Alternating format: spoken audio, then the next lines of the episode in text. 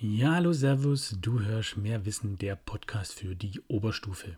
In der letzten Folge ging es um Kurzprosa, besser gesagt um die Interpretation von Kurzprosa und was für Stilmittel gibt, auf die man dabei achten sollte, äh, weil es nicht schlecht ist, die zu kennen und dann anzuwenden. Da habe ich einen Blick auf den Erzähler, die Figuren, die Darbietungsformen, Räume, Motive und die Zeit geworfen. Und eben, wenn man dann erkennt, dass diese Stilmittel bewusst eingesetzt werden und es mit dem Inhalt verknüpft, dann kann man auch ähm, häufig die Wirkung dahinter erkennen und ähm, das dann in seine Interpretation mit einbauen, was sehr gut ist. Genau, darum ging es. Was natürlich auch wichtig ist, und häufig werden dann eben bestimmte Stilmittel auch nur für diese Art oder Gattung eingesetzt ist, natürlich die verschiedenen äh, Formen der Kurzprosa zu kennen.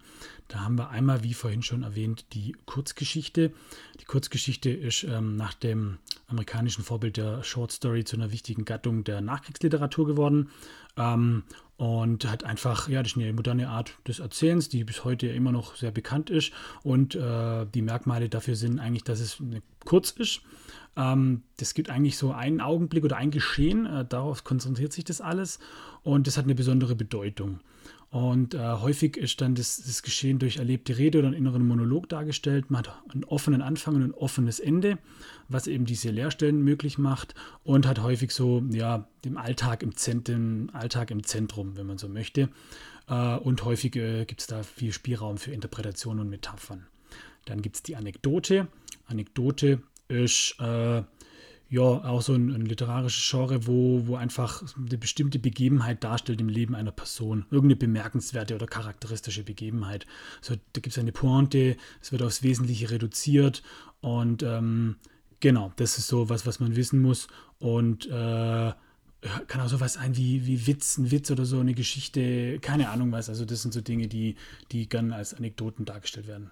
Dann irgendwie sowas wie, es begab sich mal das und dann, ja, kommt irgendeine eine Pointe, irgendeine witzige Geschichte, wenn man so will. Dann kommen wir schon zur Fabel. Fabel, das kennt ihr bestimmt noch, sind einfach auch kürzere Erzählungen mit ähm, einer Moral. Die ist, ist eine sehr alte äh, Gattung eigentlich und äh, einer der bekanntesten ist Aesop. Der war ein Sklave, ein griechischer, der Fabeln benutzt hat, um versteckte Kritik am System zu üben. Da war dann der Löwe, stand dann sinnbildlich für einen König und so weiter und so fort. Und äh, da treten einfach Tiere auf und die haben, ähm, die können meistens sprechen, die haben menschliche Eigenschaften und auch da gibt es so eine Art Schlusspointe, wo dann nachher irgendwie eine Lehre dann zur Folge hat, die Moral der Geschichte, so, wenn man so möchte. Und ähm, genau, da steht dann häufig eben wie, als wenn der Löwe steht für Stärke oder ähm, eine Maus für Schwäche, aber klug und so weiter und so fort. Dann gibt es die ähm, Parabel. Die Parabel, äh, ja, wenn man so will, gibt es äh, äh, in, Mathe, in Mathe auch, das ist so viel weiß ich. Und dann gibt es einfach so eine, eine, eine, Sachebene und eine Bildebene. Und ähm, das ist einfach, wir lesen einmal das Gelesene und das ist die Bildebene.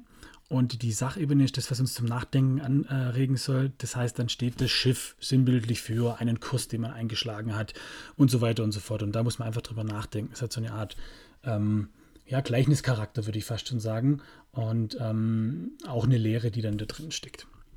Dann gibt es noch die Kalendergeschichte. Das ist eine kürzere Erzählung, ähm, genau, wo es einfach irgendwie eine bestimmte Jahreszeit auch häufig im, im Vordergrund ist und äh, auch ein epischer Text, und da ist auch häufig sowas. Also er hat viele verschiedene Elemente in sich, dann Schwank oder Anekdote oder Parabel. Auch da ist nämlich eine Pointe drin und ähm, genau.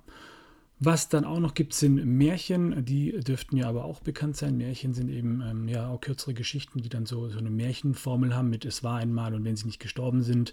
Ähm, das ist was, was vielleicht da auch noch dazu reingehört. Und da gibt es auch bestimmte Märchenzahlen, äh, die immer wieder auftauchen. Und da gibt es auch die klassischen Figuren mit der Hexe, der Stiefmutter, äh, ja, Hänsel, Gretel, was auch immer. Ihr kennt ja die ganzen Märchen. Ähm, genau, wo mystische Dinge passieren. Sagen gehen auch in die Richtung, aber da das sind eher Geschichten, die häufig sich ähm, einen historischen Kern haben, die sich auf irgendwas beziehen, was eventuell wirklich stattgefunden hat. Und aber auch da können dann ähm, mystische Wesen auftreten. Da gibt es ja die ähm, Odyssee zum Beispiel, sehr bekannt. Genau. Dann auch immer wieder Ortssagen, also Sagen, die dann an einem bestimmten Ort spielen und dadurch eben dann so ein bisschen diese ähm, Glaubwürdigkeit vermitteln wollen oder eben diese, diesen Touch, es könnte doch gewesen sein, dass es vielleicht stattgefunden hat. Oder auch eben Heldensagen oder Göttersagen. Auch das sind äh, ja, Kategorien, die es in dem Bereich gibt.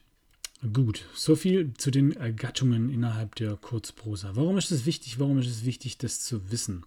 Ja, ganz einfach deswegen, wenn ihr einen Text kriegt und ähm, ihr nicht wisst, was es, was, es sich hier dreht, was es für eine Art von äh, Kurzprosa-Text ist, dann kann sich das in der Interpretation rächen kommt immer wieder vor, dass dann zum Beispiel eine Parabel vorliegt und äh, dem Schüler, dem Schüler fällt es nicht auf und äh, der nimmt dann alles für ähm, ja, wahr, was dort steht, äh, bleibt dann nur auf der Bildebene und vergisst dann die Sachebene. Also wie sollen wir das Ganze jetzt denn verstehen? Für was steht denn diese Parabel? Oder wenn ich einen Text vorgelegt kriege und dann plötzlich fängt die Kuh an zu reden, man denkt, oh fuck, die Kuh redet, was geht da ab?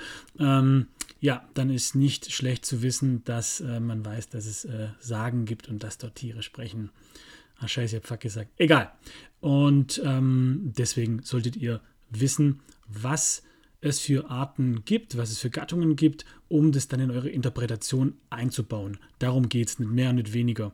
Deswegen lohnt sich das einfach, das sich nochmal bewusst zu machen ähm, und das dann auch zu erwähnen. Wenn ihr euch dann da sicher sein solltet, dann reinschreiben auf jeden Fall. Und das macht natürlich dann auch eure Interpretation umfangreicher. Und genau da wollen wir ja hin. Ihr sollt ja ordentliche Interpretationen raushauen, die dann nachher in sich stimmig sind, die die meisten Dinge beachten, die mit den Stilmitteln so umgehen, dass es einen Sinn ergibt. Also ihr erkennt die Stilmittel, ihr erwähnt sie und äh, ihr wisst auch, was es für eine Textart ist, die davor liegt. Und dann ist das Maschine. Denkt immer dran, mehr Wissen, egal wie man es dreht, es bleibt Qualität.